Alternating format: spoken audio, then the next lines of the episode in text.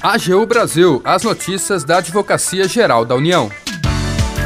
Olá, está no ar o programa AGU Brasil. Eu sou Jaqueline Santos e a partir de agora você acompanha os destaques da Advocacia Geral da União.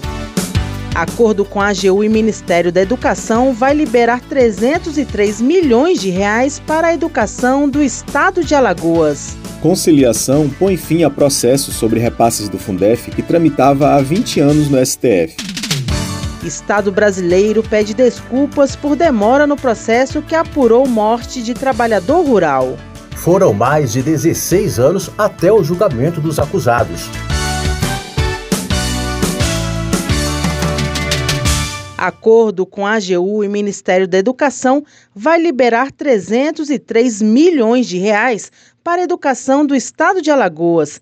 Quem traz mais informações é o repórter Felipe Amorim. A Advocacia Geral da União, o Ministério da Educação e o Estado de Alagoas celebraram um acordo para pôr fim a uma ação judicial que tramitava há 20 anos no Supremo Tribunal Federal. A ação trata das diferenças nos repasses da União ao Fundef, o Fundo de Manutenção e Desenvolvimento do Ensino Fundamental e de Valorização do Magistério. Com o fim da disputa, pouco mais de 303 milhões de reais deverão ser liberados pela União ao Estado para serem utilizados no fortalecimento da educação, em atividades de manutenção e desenvolvimento do ensino fundamental público e de valorização do magistério. O acordo também prevê que Alagoas destinará no mínimo 60% do crédito aos professores, inclusive aposentados e pensionistas, na forma de um abono. O advogado-geral da União, Jorge Messias, ressaltou que a assinatura do acordo reflete a nova postura do governo federal de valorizar o diálogo com os entes da federação na busca pela solução de conflitos.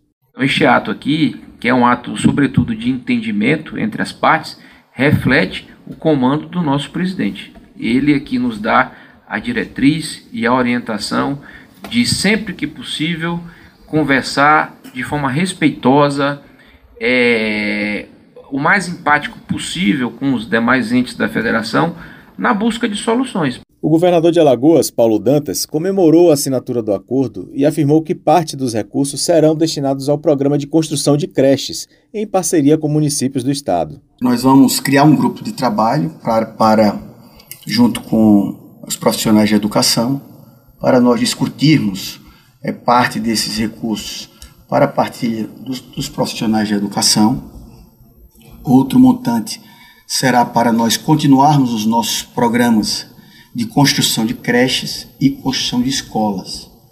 Né? Nós que temos um programa e um compromisso de construir 200 creches e doar para os municípios, um regime de colaboração também. A secretária executiva do Ministério da Educação, Isolda Sela, reforçou a importância de se investir nas etapas iniciais do ensino fundamental. O senhor fez uma referência assim a a uma a, a agenda do Estado que é completamente alinhada com a agenda é, nossa, do Ministério da Educação, do governo, é, sob o comando do presidente Lula, a liderança do ministro Camilo, que é exatamente essa, de garantir, a, no caso da, da educação básica, garantir a alfabetização das crianças, o sucesso nessa etapa inicial, que é a, aquilo que abre uma perspectiva de sucesso para a sequência da escolaridade das crianças.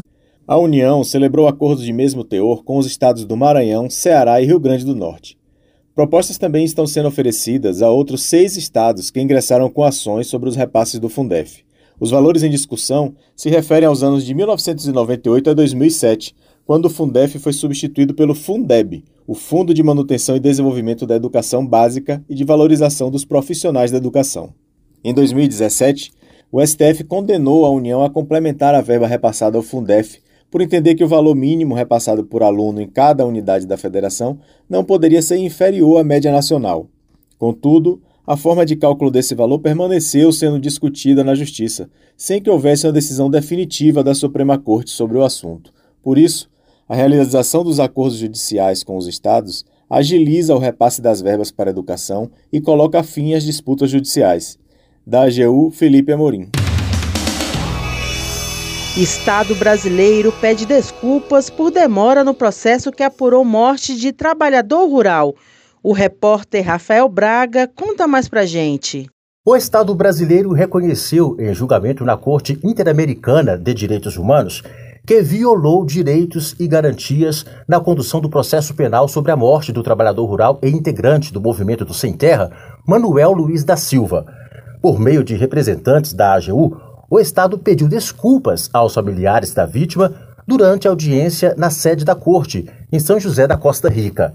Em 19 de maio de 1997, Manuel e outros trabalhadores acampados na Fazenda Amarelo, no estado da Paraíba, foram até uma mercearia com o objetivo de comprar querosene. No entanto, ao retornarem ao acampamento, pegaram um caminho que cortava uma fazenda no município de São Miguel de Taipu. Os trabalhadores foram agredidos por empregados da fazenda fortemente armados. O tiro de uma espingarda calibre 12 matou Manuel. O Estado brasileiro reconheceu a violação às garantias judiciais e à proteção judicial da vítima e seus familiares, pois, embora o caso tenha ocorrido em 1997, o julgamento final dos dois acusados pelo assassinato somente se deu em novembro de 2013, tempo incompatível com uma duração razoável do processo. A AGU também admitiu ter ocorrido desrespeito à integridade física, psíquica e moral dos familiares de Manuel pois a falha no bom andamento da ação penal no Poder Judiciário resultou em grave sofrimento nos 16 anos de tramitação da demanda. Da AGU, Rafael Braga. O AGU Brasil fica por aqui. Você pode acompanhar as notícias e o trabalho da instituição no portal gov.br/agu e em nossas redes sociais, com os trabalhos técnicos de André Menezes o programa é produzido pela equipe da Assessoria de Comunicação da Advocacia Geral da União.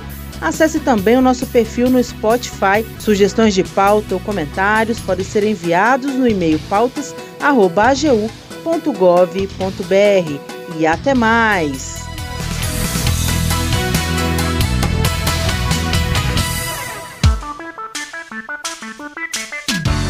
AGU Brasil, os destaques da Advocacia Geral da União.